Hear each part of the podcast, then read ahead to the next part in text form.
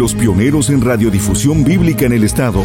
Y sacándolos, les dijo, Señores, ¿qué debo hacer para ser salvo? Cristo es la respuesta. ¿Qué tal amigos del sureste en la República Mexicana? Muy buenos días, saludando a nuestros amigos de los 17 municipios de Tabasco, amigos de Campeche, amigos de Chiapas, sur de Veracruz, Oaxaca, Quintana Roo y la península de Yucatán.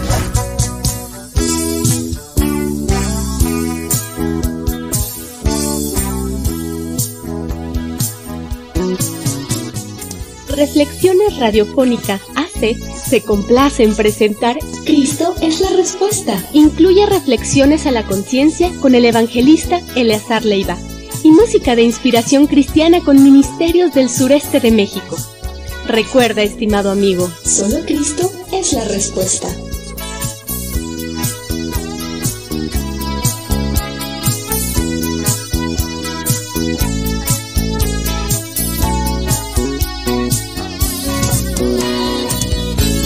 Cristo es la respuesta.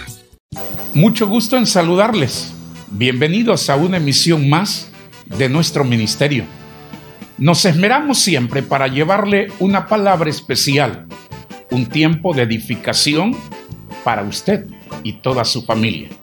Deseamos que sea de bendición su programa Cristo es la respuesta. Comenzamos.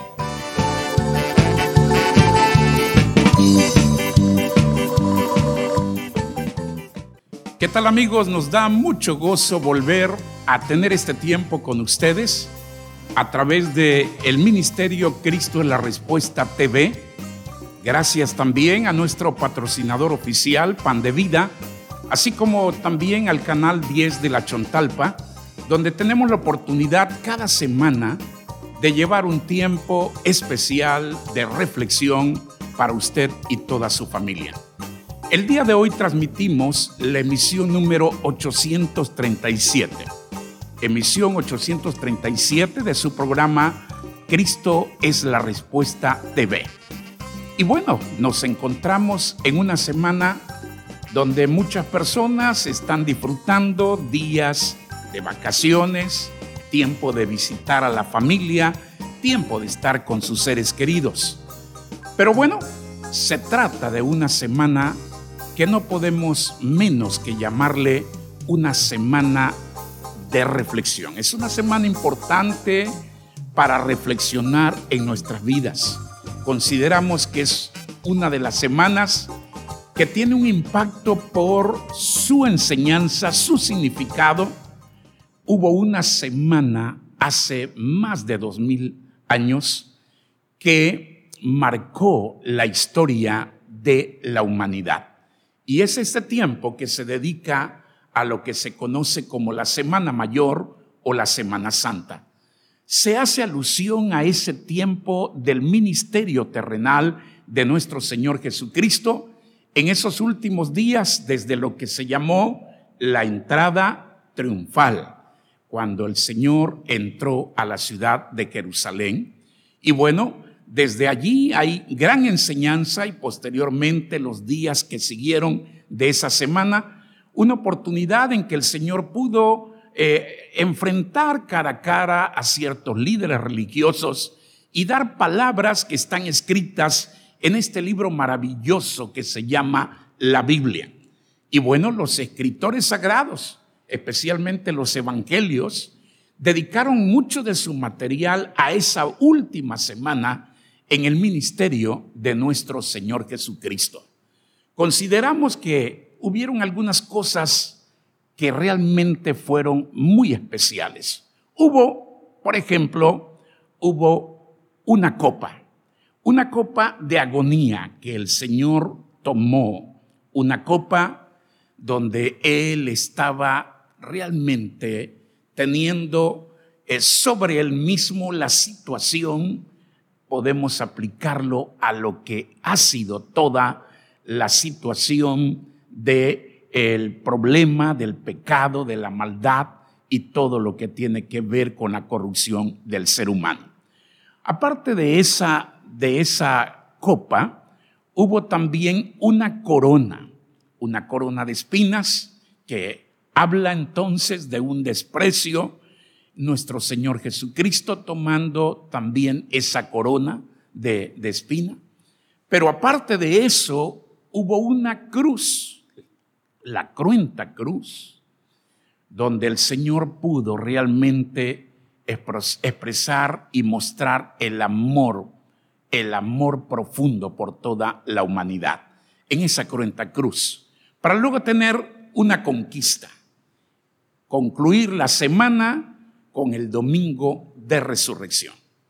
Pero el día viernes fue uno de los días que marcó la historia, varios acontecimientos y dentro de ellos, cuando el Señor fue llevado por esa vía dolorosa al Gólgota, a esa colina, a donde el Señor, junto a dos personas, dos malhechores, dos ladrones, Él fue crucificado. En ese lugar el Señor expresó sus últimas palabras en cuanto a su ministerio terrenal, y no es para menos recalcar que esas palabras tienen gran significado que siguen hasta el día de hoy llegando a la mente y haciendo eco en lo más profundo del corazón del ser humano. Nuestro Señor Jesucristo expresó las llamadas siete palabras. Una de ellas se le expresó, Padre, perdónalos porque no saben lo que hacen. Eso registra el Evangelio de Lucas 23:34. El Señor también expresó en segundo lugar, te aseguro que hoy estarás conmigo en el paraíso. Eso nos dice el Evangelio de Lucas 23, versículo 43. Pero también otra de sus palabras dijo, mujer, ahí tienes a tu hijo hijo, ahí tienes a tu madre. El Evangelio de Juan, capítulo 19, versículo 26 al 27, nos expresan de esa palabra. Luego el Señor menciona en el Evangelio de Mateo 27, 60 y 46. Mateo 27, 46.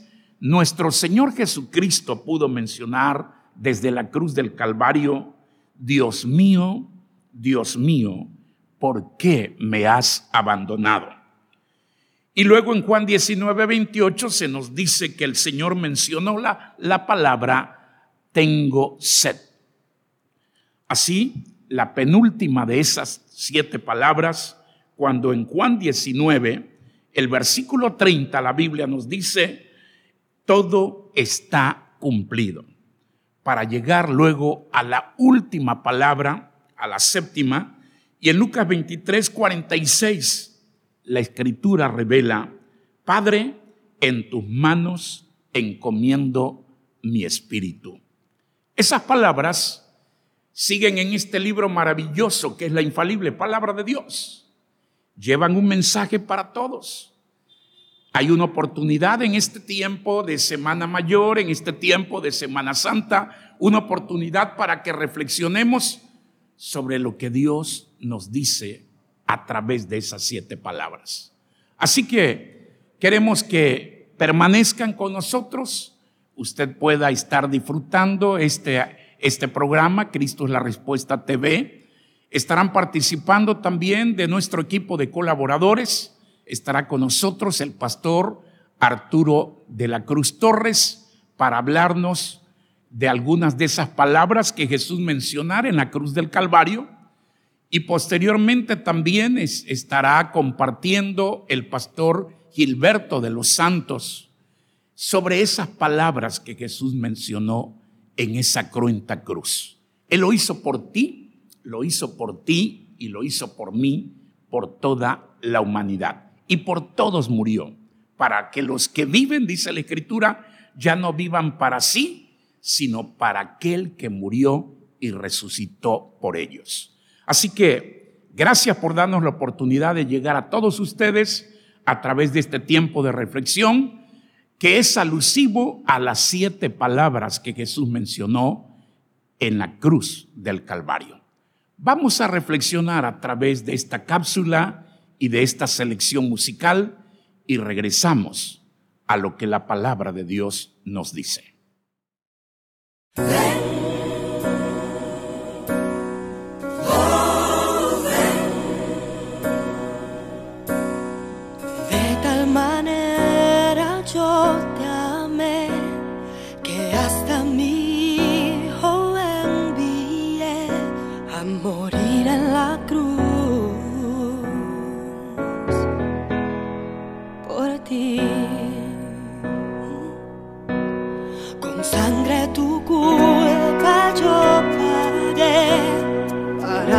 si hoy en mí tú crees, no te puedas perder. Escúchame. Mi vida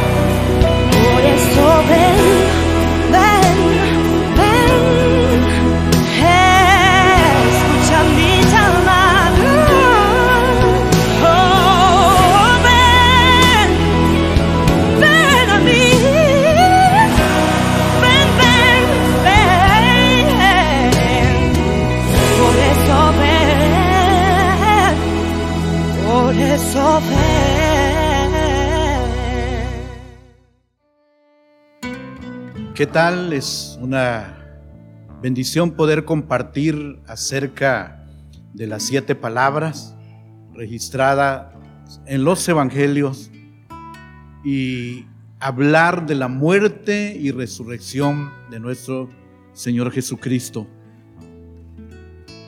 El sufrimiento de nuestro Señor Jesucristo fue intenso, tanto física como psicológicamente. Y cuando Él está en la cruz del Calvario, Él expresa siete frases conocidas como las siete palabras, en donde Él muestra su corazón divino, muestra el corazón del Padre. La vida de nuestro Señor Jesucristo fue extraordinaria, pero también la forma en que murió fue muy destacada, extraordinaria también. Y la primera palabra que él expresa está registrada en Lucas 23, 34 y dice, Padre, perdónalos porque no saben lo que hacen. En medio de ese quebranto, de ese sufrimiento, cuando tanta gente se estaba burlando de él, cuando tanta gente lo estaba humillando, los religiosos, los soldados, la gente en general, lo están maltratando, lo están golpeando, lo están crucificando, pero él hace una oración llena de amor, una oración donde habla acerca del perdón y dice, Padre, perdónalos porque no saben lo que hacen.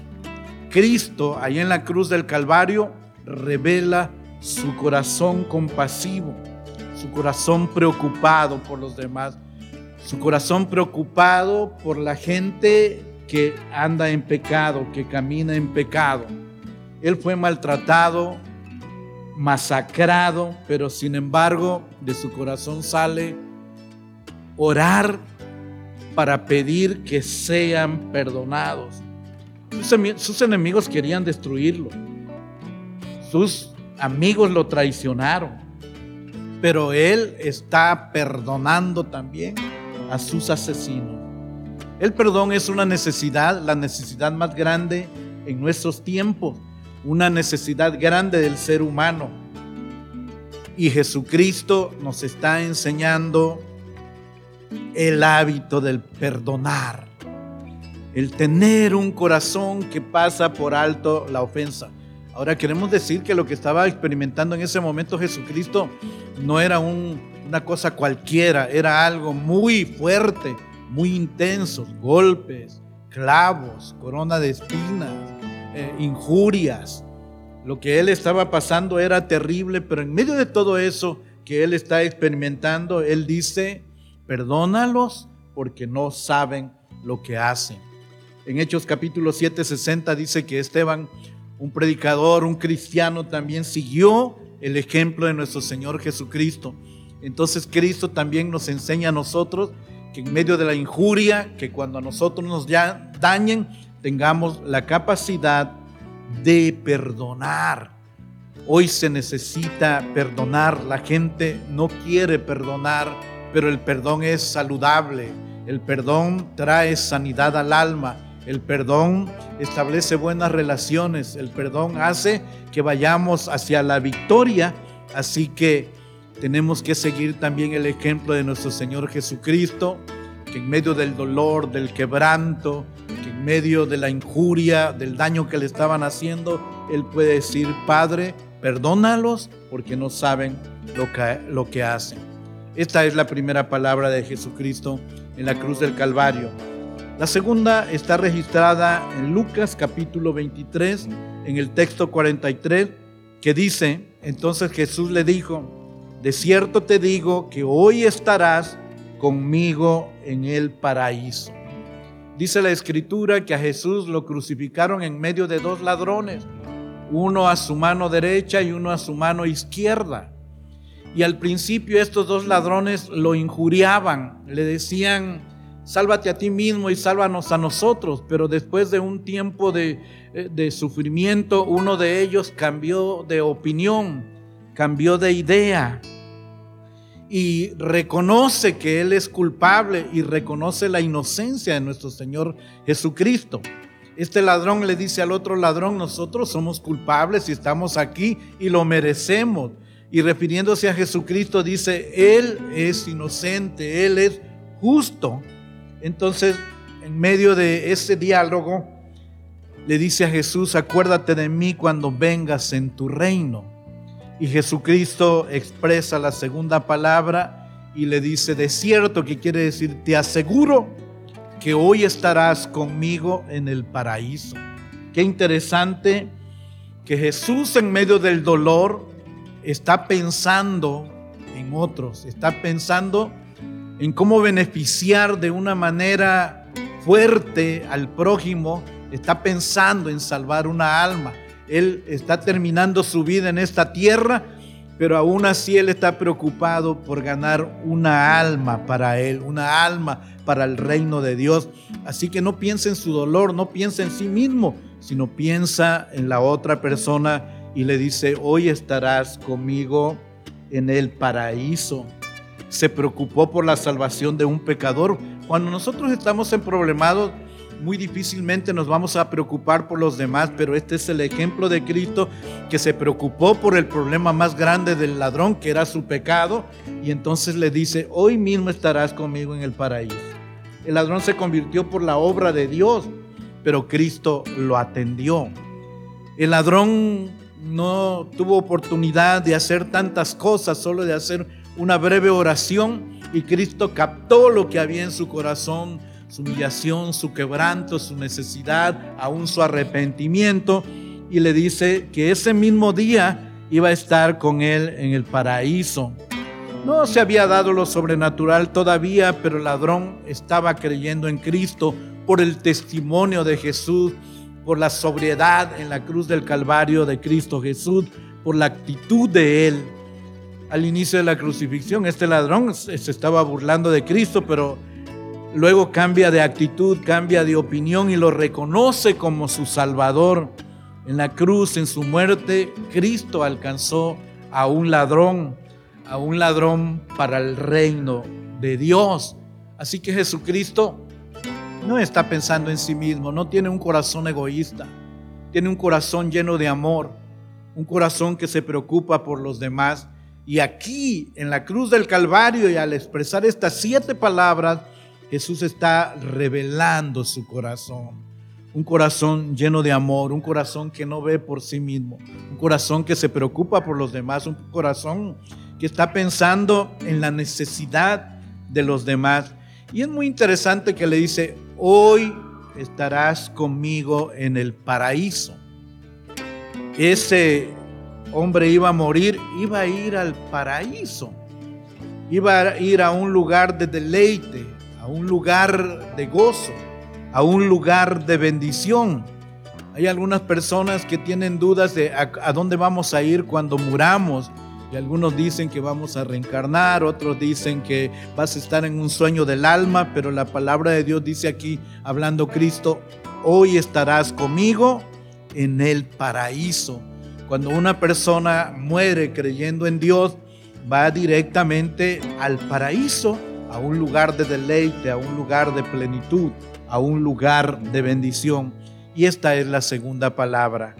Hoy estarás conmigo en el paraíso. Y la tercera palabra está registrada en el Evangelio de Juan, en el capítulo 19, Evangelio de Juan, capítulo 19, textos 26 y 27 que dicen de la siguiente manera. Cuando vio Jesús a su madre y al discípulo a quien él amaba, era Juan, que estaba presente, dijo a su madre, mujer, he ahí tu hijo, dirigiéndose a Juan. Después dijo al discípulo, he ahí tu madre, dirigiéndose a Juan, pero también señalándole a su madre María. Y desde aquella hora el discípulo la recibió en su casa. Jesús sigue no pensando en sí mismo, sino pensando en los demás. Jesús quiere honrar a su madre, quiere cumplir con el mandamiento de honra a tu padre y a tu madre, atender las necesidades del prójimo en una condición terrible, no la suya, y se preocupa por su madre. Eh, hay en él un amor desinteresado, hay, hay en él un amor intenso, hay en él un amor verdadero, un amor auténtico, porque sabía que su madre iba a quedar desamparada, que iba a quedar sola y él se preocupa para que e, ella no quede desamparada.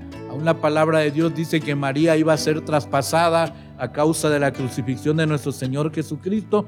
Entonces Jesús la entrega al cuidado de Juan. Para Juan era uno de los discípulos más jóvenes, lleno de fuerza, y dice que Juan se la llevó a su casa como si fuera su madre. No perdió de vista en medio de su dolor la necesidad de su mamá.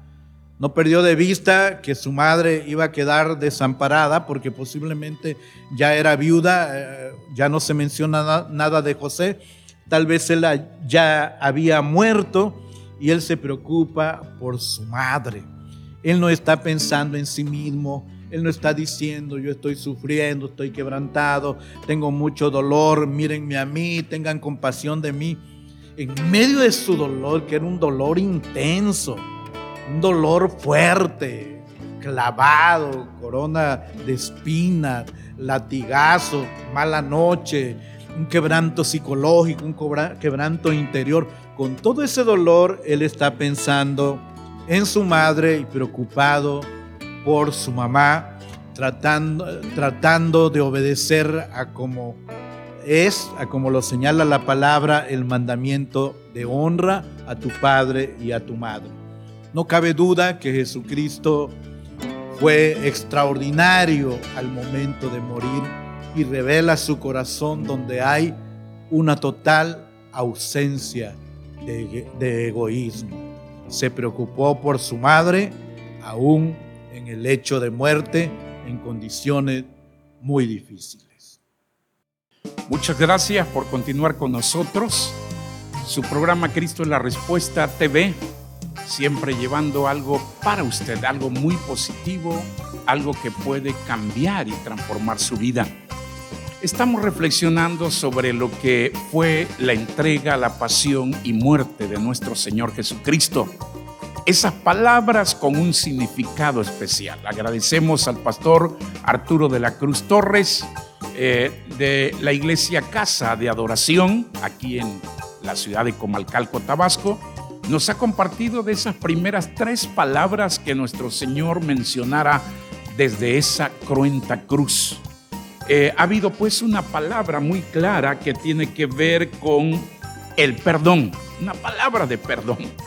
El Señor mencionó, Padre, perdónalos porque no saben lo que hacen. Ha habido una palabra de perdón. Pero también ha habido una palabra de salvación. El Señor le dijo a uno de esos malhechores, pero de esa persona cuyo corazón había estado sensible y en actitud de arrepentimiento, el Señor le dice, te aseguro que hoy estarás conmigo en el paraíso. Así que es una palabra de salvación.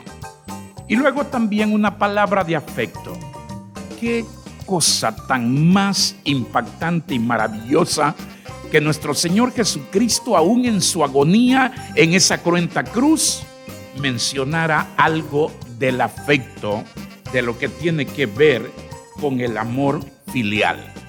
Mencionó mujer, eh, ahí tienes a tu hijo,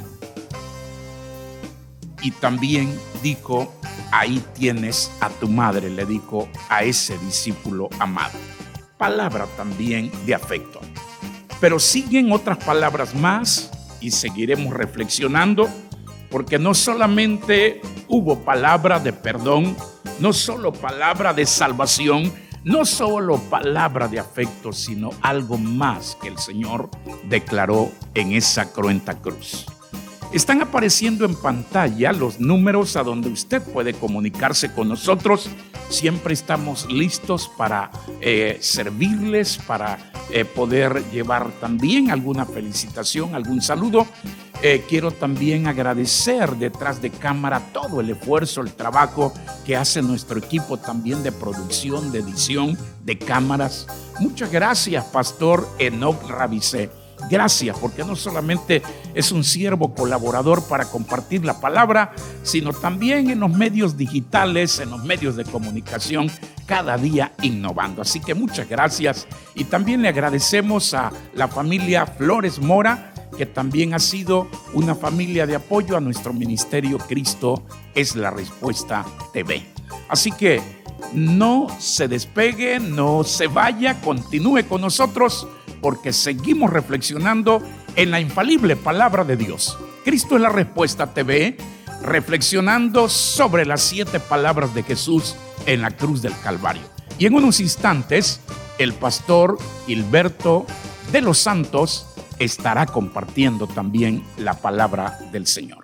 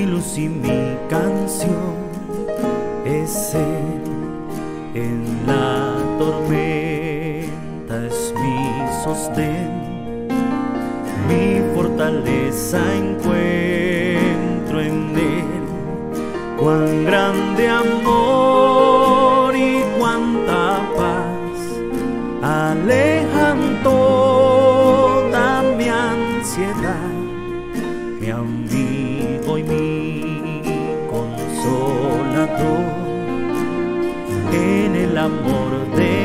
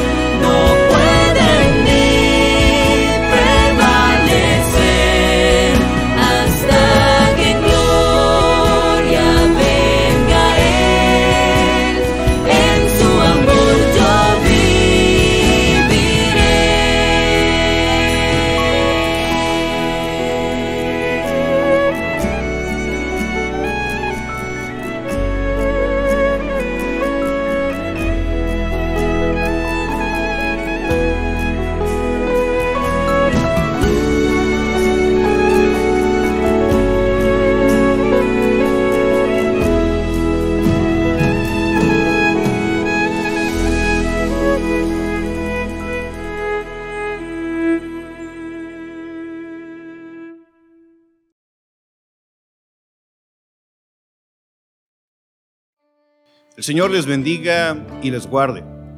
Les saluda fraternalmente el pastor Gilberto de los Santos García. Y en esta hora su programa Cristo es la Respuesta TV, he de compartirle las siguientes dos palabras desde la cruz para bendición también de nuestras vidas. La cuarta palabra que Cristo mencionó en la cruz del Calvario fue, Dios mío, ¿por qué me has abandonado? Mateo 27, 46 nos menciona, cerca de la hora novena, Jesús clamó a gran voz diciendo, Elí, Elí, lama sabactani, esto es, Dios mío, Dios mío, ¿por qué me has desamparado? Amada audiencia, la hora novena equivale a las 3 de la tarde.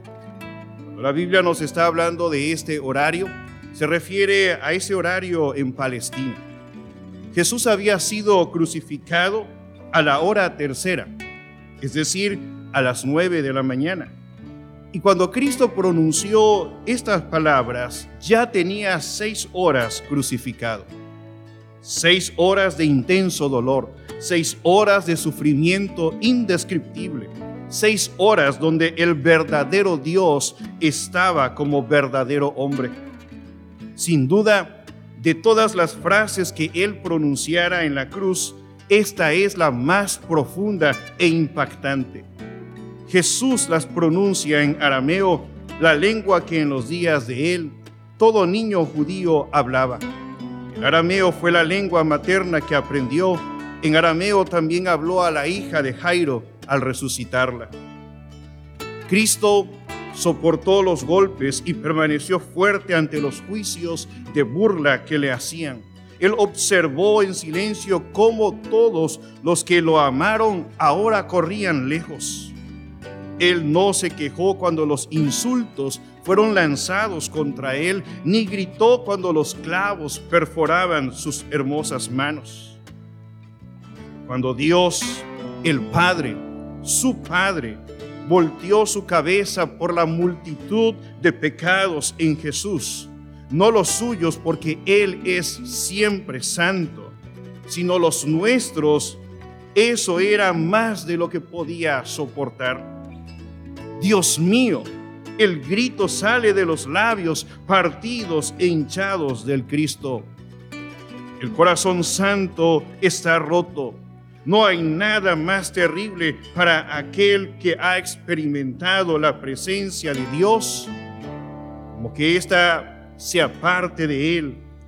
David dijo inclusive, no quites de mí tu Santo Espíritu.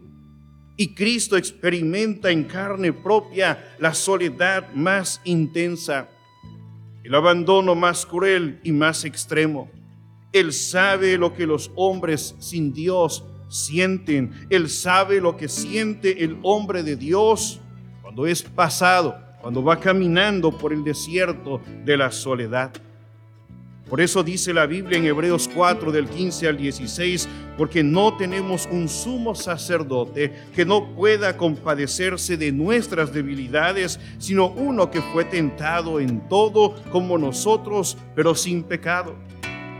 Acerquémonos pues confiadamente al trono de la gracia para alcanzar misericordia y hallar gracia para el oportuno socorro. Estimados hermanos y amigos, por tanto Cristo puede entender al hombre que llora la partida de su cónyuge y se pregunta, Dios mío, ¿por qué? Él puede comprender al anciano solitario en un rincón abandonado y olvidado por sus hijos cuando se pregunta, Dios mío, ¿por qué? Él puede comprender al niño que llora con solo el recuerdo de sus padres cuando pregunta, Dios mío, ¿por qué? Cristo nos hace ver que Él comprende totalmente nuestro sentir, nuestra agonía y nuestro dolor, porque Él también fue varón experimentado en el dolor y en el quebranto. Cuanto más al sufrir ese desamparo en este momento por causa del pecado de su mismo Padre, de nuestro Padre celestial. Dios mío, Dios mío, ¿por qué me has abandonado? ¿Por qué me has desamparado? Esta es la cuarta palabra. La quinta palabra que Cristo menciona desde la cruz es tengo sed. Dice la Biblia en Juan 19, 28, después de esto, sabiendo Jesús que ya todo estaba consumado, dijo, para que se cumpliese la escritura, tengo sed. Y muchos atribuyen esta palabra a un sentido espiritual únicamente. Pero físicamente, Cristo tenía razón para sentir sed, pues el jueves instruyó, preparó y usó la Pascua, lavó los pies de los discípulos, pronunció un gran discurso, la oración en Getsemaní, donde su sudor, dice la Biblia, era como grandes gotas de sangre. Él vivió el arresto, él vivió en el viernes en las horas de la madrugada, cuando fue sometido a tres juicios judíos ante Anás, Caifás y el Sanedrín. Fue sometido a tres juicios romanos, ante Pilato, ante Herodes y de vuelta a Pilato. Le escupieron, le dieron bofetadas y golpes, lo azotaron, le clavaron la corona de espinas, le golpearon en la cabeza, tuvo que cargar su cruz, lo desnudaron, fue crucificado, se le atravesó el costado con una lanza. Como tiesto se secó y su lengua, dice la Biblia, se pegó a su paladar y ha puesto en el polvo de la muerte, dice el Salmo 22, 25. Él fue azotado según la costumbre romana. La víctima con las manos atadas era amarrada a un poste y allí se le azotaba. El látigo era hecho de un trozo largo de cuero con pedazos de hueso filosos y de plomo, hierro o cobre. A veces los destrozos del cuerpo eran tantos que quedaban al descubierto venas y arterias profundas. Los huesos a veces también se mostraban, incluso las entrañas y órganos internos. Muchos condenados morían mientras eran azotados. Otros perdían el conocimiento y se desmayaban. La carne se desgarraba y había pérdida de sangre y por tanto producían en el azotado una fiebre delirante y una sed incontrolable. Amados hermanos y amigos, Él vivió la crucifixión. Esto era el tormento más penoso y humillante de todos en esos tiempos. Era tan terrible la muerte por crucifixión que solo se aplicaba a los esclavos y a los extranjeros, nunca a un ciudadano romano. Al condenado se le obligaba a cargar su cruz hasta llegar al lugar señalado, haciéndole tomar la ruta más larga posible. Se le hacía pasar por la mayor cantidad de calles mostrando y anunciando su delito y su condena. Esto era con el fin de infundir escarmiento al pueblo y por otro lado para que la gente al verlo en esa condición, si había alguien que pudiera ayudar o atestiguar a favor de él, se animara a defenderlo. Y si lograba demostrar su inocencia, su inocencia, perdón, el reo era absuelto de morir. El reo era azotado a lo largo del camino a fin de mantenerlo de pie. Al llegar al lugar indicado, se le acostaba en la tierra, se le amarraban los brazos al madero horizontal, se le metían en las manos y en los pies unos clavos de seis pulgadas de largo aproximadamente y una de ancho. Después la cruz era levantada con la ayuda de cuerdas y todo el peso del sentenciado quedaba pendiente haciendo presión en los clavos. El sentenciado moría finalmente desangrado, de sed, deshidratándose por el intenso calor o por la fiebre que venía a consecuencia de tan horribles tormentos. Es cierto, había sed, pero también había sed física además de la sed espiritual. Había sed de justicia. El que dijo, el que tenga sed, venga a mí, beba, sufrió sed para saciar la nuestra. Él dijo también en su palabra, bienaventurados los que tienen hambre y sed de justicia, porque ellos estarán saciados.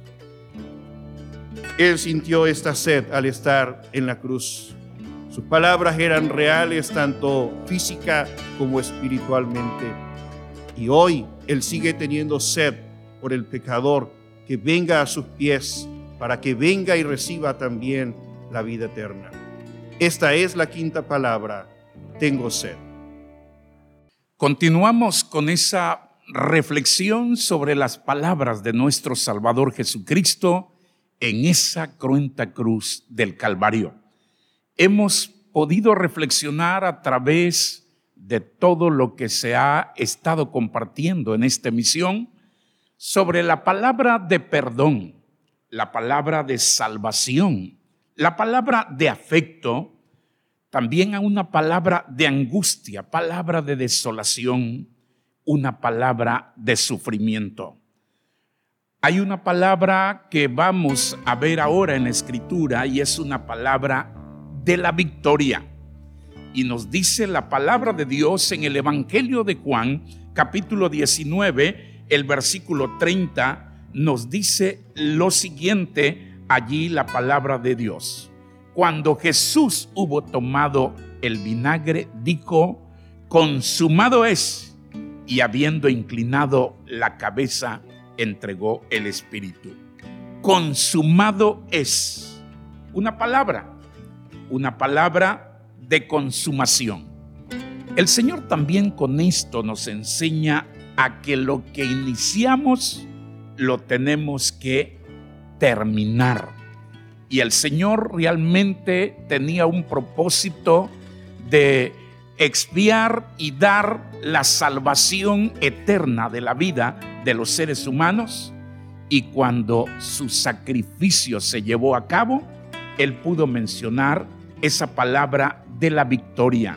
Consumado es, tetelestai, un certificado de deuda pagado. 700 años antes, el profeta Isaías había manifestado precisamente en su profecía lo que tiene que ver en Isaías 53, el versículo 11. Dice la palabra de Dios, verá el fruto de la aflicción de su alma y quedará satisfecho por su conocimiento, justificará mi siervo justo a muchos y llevará las iniquidades de ellos. Nuestro Señor estaba cumpliendo precisamente todo lo que se requería hacer en favor de la expiación del pecado, en favor de dar salvación y vida eterna al ser humano. Él lo hizo, Él, cuando Él menciona consumado es, está terminado. Lo que se requería hacer, pagar esa deuda, lo hizo nuestro Señor Jesucristo al entregar su vida por nosotros. Y por eso realmente ya no tenemos que añadir absolutamente nada a nuestra salvación. Segunda los Corintios capítulo 5, el versículo 17 nos menciona allí la palabra de Dios en segunda los Corintios capítulo 5, el versículo 17. De modo que si alguno está en Cristo, dice, nueva criatura es, las cosas viejas pasaron, he aquí todas son hechas nuevas. Y todo esto, escuche bien lo que la infalible palabra de Dios revela. Y todo esto proviene de Dios, quien nos reconcilió consigo mismo por Cristo y nos dio el, el ministerio de la reconciliación. Que Dios estaba en Cristo reconciliando consigo al mundo, no tomándoles en cuenta a los hombres sus pecados, y nos dio, dice, nos encargó a nosotros la palabra de la reconciliación. Así que es obra de Dios la salvación del ser humano. La carta a los Efesios menciona la escritura en Efesios capítulo 2 versículos 8 al 10. Por gracia sois salvos por medio de la fe. Y esto no de nosotros, no de vosotros, pues es don de Dios, regalo de Dios. Y añade, no por obras, para que nadie se gloríe. De manera pues que Él hizo todo lo que se tenía que hacer para la redención del el ser humano. Nuestro Dios lo hizo todo. Me llama la atención lo que registra la carta a los hebreos en el capítulo 10, en el versículo 11 y 12 dice la palabra de Dios, y ciertamente todo sacerdote está de eh, día tras día, dice, está día tras día ministrando y ofreciendo muchas veces los mismos sacrificios que nunca pueden quitar los pecados. Pero Cristo dice, habiendo ofrecido una vez para siempre un solo sacrificio por los pecados, se ha sentado a la diestra de Dios. El autor de esta carta a los hebreos está comparando a todos los sacerdotes del tiempo antiguo, de los sacerdotes, eh, en este caso levítico, eh, los está comparando precisamente con nuestro Señor Jesucristo, quien es el sumo sacerdote de todo. Y los sacerdotes levíticos siempre estaban de pie delante del Señor. No había una silla, no había un lugar, un asiento allí en el santuario, porque la tarea de los sacerdotes nunca se completaba. Siempre había pecados que expiar días tras días. Sin embargo, en contraste, la Biblia nos dice que Cristo se ha sentado. Después de ofrecer su sacrificio, Él se sentó indicando que su obra de expiación se consumó. Por ello las palabras finales que Jesús menciona es una palabra pues de la victoria. Consumado es, declarando esa realidad espiritual. Pero la última palabra de nuestro Señor Jesucristo en esa cruenta cruz es una palabra que le podemos llamar de contentamiento, palabra de entrega total. Jesús nos enseña a morir confiados en el Padre. En el Evangelio de Lucas capítulo 23, los versículos de lo que es el versículo 46, Lucas capítulo 26, nos dice la palabra de Dios allí en el versículo 46, nos dice lo siguiente. Y toda, dice allí la palabra de nuestro Dios, entonces Jesús, clamando a gran voz, dijo, Padre, en tus manos encomiendo mi espíritu. Y habiendo dicho esto, expiró. Esta es una palabra de entrega total, de contentamiento. Nuestro Señor había puesto su alma, su espíritu, bajo el cuidado del Padre en lo que había sido su vida terrenal. Su espíritu eterno, naturaleza divina, estaba protegida. Así que lo que Él puso fue en ese aspecto su vida terrenal, enseñándonos de lo que es una palabra de morir confiados. En el libro de los Salmos, en el capítulo 71, el libro de los Salmos, el capítulo 71, los versículos 19, versículo 19 al 21, dice la palabra del Señor allí de esta manera. Oh Dios, me enseñaste, dice, desde el 19, tu justicia, oh Dios, hasta lo excelso Tú has hecho grandes cosas, oh Dios. ¿Quién como tú? Tú que me has hecho ver muchas angustias y males, volverás a darme vida y de nuevo me levantarás de los abismos de la tierra, aumentarás mi grandeza y volverás a consolarme. Qué bendición saber enfrentar la muerte. El Salmo también el capítulo 17, el versículo 15. Qué palabras tan preciosas, tan especiales, que podrían ser el mejor epitafio que podríamos tener. En cuanto a mí, veré tu rostro en justicia, estaré satisfecho cuando despierte a tu semejanza. Y el Salmo 16, 15 dice que estimada es a los ojos de Jehová la muerte de sus santos.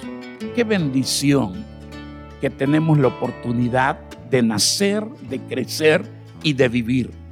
Pero que tenemos que estar preparados para ese momento, el momento cuando se acaba nuestra vida terrenal. Y qué bendición es tener un tiempo confiado, un tiempo de entrega total, de contentamiento, dejando todo en las manos del Dios vivo y verdadero. En tus manos encomiendo mi espíritu y el Señor expiró. Así que es una oportunidad de que en cada palabra que hemos escuchado podamos realmente nosotros tener nuestro corazón listo para recibir el mensaje de Dios para nuestras vidas. Gracias por continuar con nosotros y hagamos de esta semana realmente una semana de reflexión para nuestras vidas. Se trata de la semana que cambió la historia de la humanidad. Y esas palabras de nuestro Señor Jesucristo con un mensaje hoy en día para todos nosotros. Quiero agradecer profundamente, Pastor Gilberto de los Santos, gracias por haber estado con nosotros y por supuesto que seguirá en otras emisiones también de Cristo la Respuesta. Gracias, Pastor Gilberto.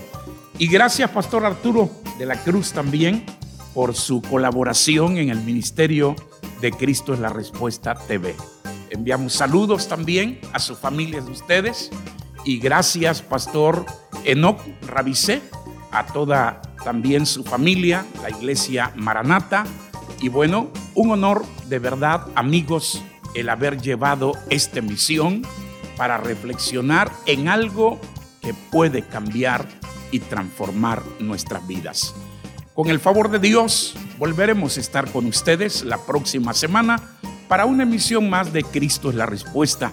Le enviamos un saludo a la maestra Marixa Díaz Reyes, que en esta emisión no le fue posible estar con nosotros, pero en la próxima estará también apoyándonos en la conducción. Su ministerio Cristo la Respuesta le desea muchas bendiciones. Gracias por haber estado con nosotros.